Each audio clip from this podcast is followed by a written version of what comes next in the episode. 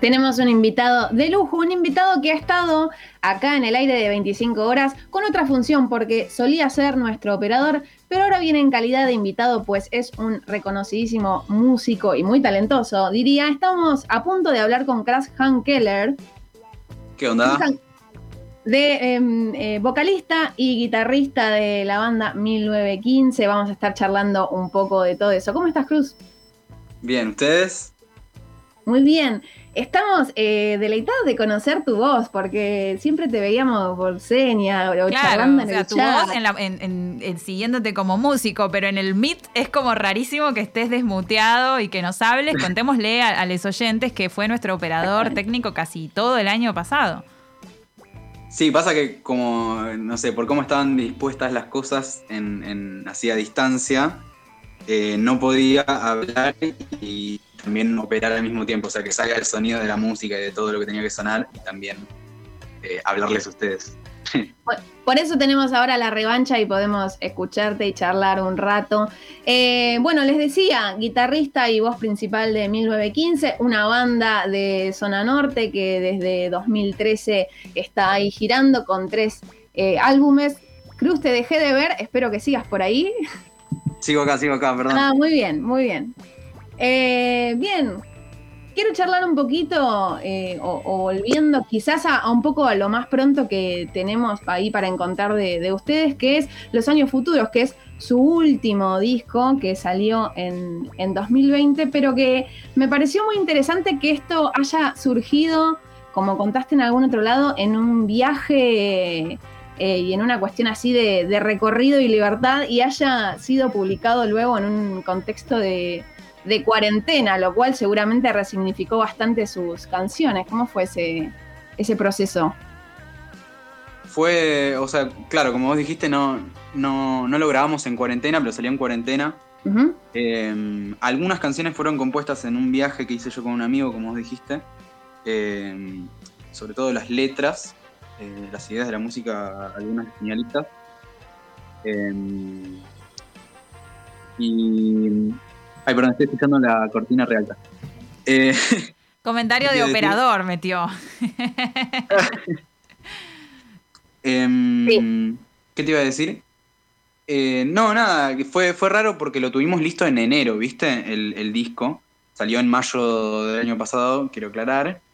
Eh, y bueno, no, no, queríamos sacar el disco en verano por, por, una cuestión de, bueno, que capaz no es el mejor mes, la gente está tratando de, prestar atención a otras cosas. De irse una pileta, de otra cosa. Claro, sí, de ver quién tiene el point de la pileta y todo eso. Tal cual.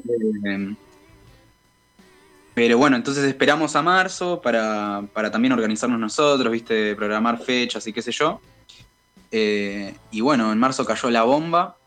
Eh, y bueno, esperamos un tiempito para ver qué pasaba con la situación. Al principio eran dos semanas, después un mes y bla, bla, bla. Eh, y bueno, cuando vimos que venía para largo, decidimos sacarlo para que no pierda esa cosa de la espontaneidad y, de la novedad de sacar un disco y, esa sensación tan linda. Claro, dejar de guardarlo un poco. Si tenés que eh, nombrar algunas palabras conceptuales de qué podemos encontrar en los años futuros en cuanto a ustedes como digamos, vos como compositor o con qué nos vamos a encontrar acá, ¿qué palabras dirías? Porque sé que es un, trabajo bastante diferente a su disco anterior, de hecho.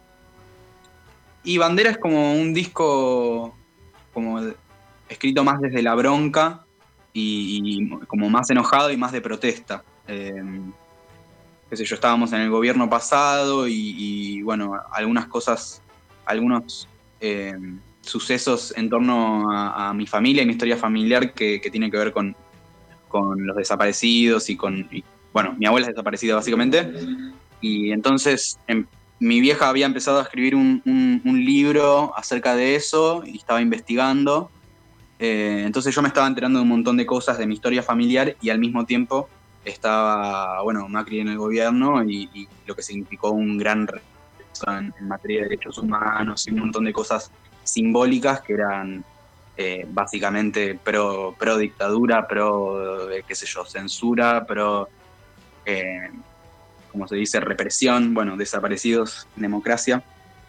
Entonces era eso, como un disco más de la bronca. Y los años futuros sigue en, la línea de, tratar de describir un poco nuestra realidad, o por lo menos cómo la percibimos nosotros, sin, bajar ningún tipo de línea ni nada, simplemente es nuestra, nuestra impresión.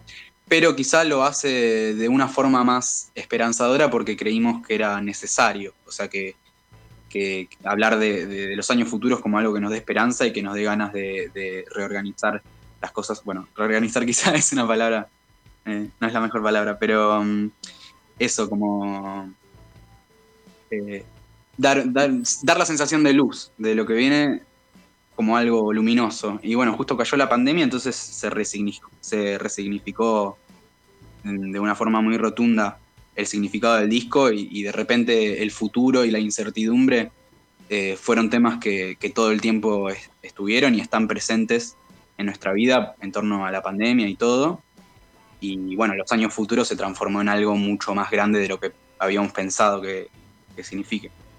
Bien, totalmente.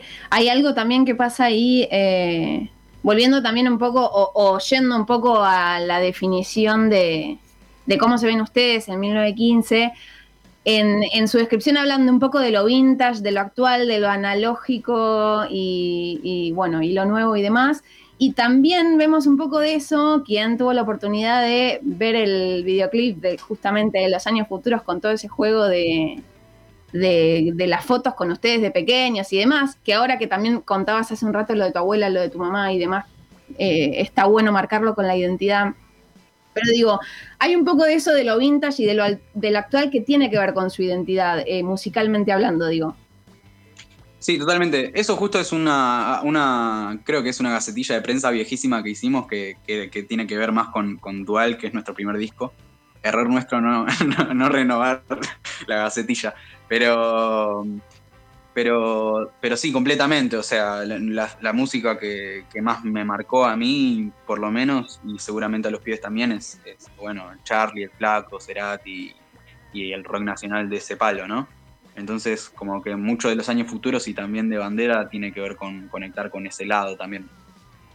¿Y cómo ven su identidad? Eh, sí. ¿Qué tal? Te quería hacer una pregunta. Este, yo soy Fede, bueno, ya nos conocemos. Eh, bueno, esto que hablas de lo vintage y, y, de lo futuro, qué sé yo, hoy en día está muy en boga ya la composición de las canciones desde un, de un modo diferente, más cercano a la tecnología, esto del looping o, desde acercarte a un productor. ¿Ustedes cómo siguen armando los temas? ¿Se sientan con una guitarra y pelan un tema y después ven cómo lo trasladan o, cómo los... Eh, generalmente siempre parte de, una idea que, llevo o que alguno de los pibes, o, que hago con alguno de los pibes en algún instrumento, eh, sea el piano, sea la guitarra, y generalmente hay cierta estructura o ciertas melodías ya, ya hechas desde, desde ese lado, así más acústico. Y después nos juntamos los cuatro eh, y hacemos una, maqueta, eh, tipo preproducción, y, con eso vamos y se lo mostramos a productores y, bueno, en, por ejemplo, los años futuros tuvimos el honor de, producir con, con Guille Porro, que es tremendo productor, eh, y que bueno, él también le, dio tremenda identidad al disco, porque, no sé, para mí es un crack y suena, muy bien lo que hace, todo lo que hace. Bueno, y esto que, decías también, eh, estuvimos leyendo entrevistas, obvio, para estar informados a la hora de preguntarte, ¿no? Y que también hablas mucho o te preguntan mucho, qué sé yo, capaz que no es un tema que te surge a vos, pero está muy también de hablarse esto de, que el rock ya fue, que lo nuevo son las músicas urbanas, de, de todo esto. Em, ¿Vos cómo, cómo, lo ves la evolución musical del grupo? ¿Lo ven como eh, alejándose quizás de, paradigmas más rockeros yendo hacia otro lado? ¿O es algo que surge en el momento y cada uno tiene una identidad y bueno, para donde van, van? Y no, no importa mucho eso. Eh, sí, es como que disco a disco vamos renovándonos y tratamos de, no hacer dos veces lo mismo. Hasta ahora todos nuestros discos son bastante distintos entre sí. Eh, el rock sin dudas es algo que tiene que renovarse, o sea, no, queremos como la fórmula, pero que también puede pasar en otros estilos, digamos, es algo que pasa en todo. Eh, y, yo en lo personal escucho de todo, o sea, escucho trap, escucho rock y, en general todos los proyectos similares al nuestro o de nuestro círculo artístico también es lo mismo. O sea, ver a, no sé, a los pibes de banda Los Chinos o el Zar o cualquiera de esas bandas en un recital de, de Dillon. Es como que está todo unido y, no hay tantas distinciones y eso también es algo que se habla mucho en las, entrevistas. Eh, y, ahora... Perdón, en el contexto de pandemia, esto que, está, que estás hablando, ¿cómo, ¿cómo se sostiene un proyecto así independiente de artístico? Porque la verdad es que todos los que tenemos amigos músicos, ya igual nuestros amigos músicos son mucho menos level que vos. Aclaremos. Bueno, bueno, bueno. Pero, pero no, que se están cagando de hambre, básicamente, que para armar un recital 800 veces se los cancelan, que se los reprograman, que con los protocolos, que es todo un quilombo. Este, ¿Cómo ustedes, eh, cómo vienen bancando el proyecto? ¿Cómo lo ven a futuro? Todo el tema de las regulaciones, de los protocolos para tocar. Yo creo que la cultura siempre va a sobrevivir, pero sí, evidentemente estamos remando en dulce de leche repostero.